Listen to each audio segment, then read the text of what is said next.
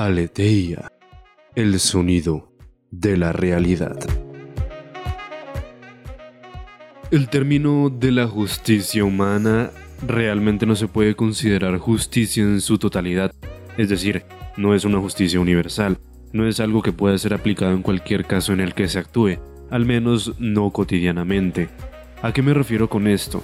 Siempre que un ser humano hace juicios en su vida diaria, es decir, vemos a una persona y automáticamente la clasificamos como si fuera una forma que estuviéramos encajando dentro de estos juegos de niños, donde hay un cuadrado, un triángulo, una estrella y un círculo, y se tienen que encajar en sus respectivos agujeros con sus formas. Eso mismo hacemos nosotros en nuestra vida cotidiana. Juzgamos y encasillamos a las personas en ciertos lugares de nuestra conciencia. Y esto hasta cierto punto es normal.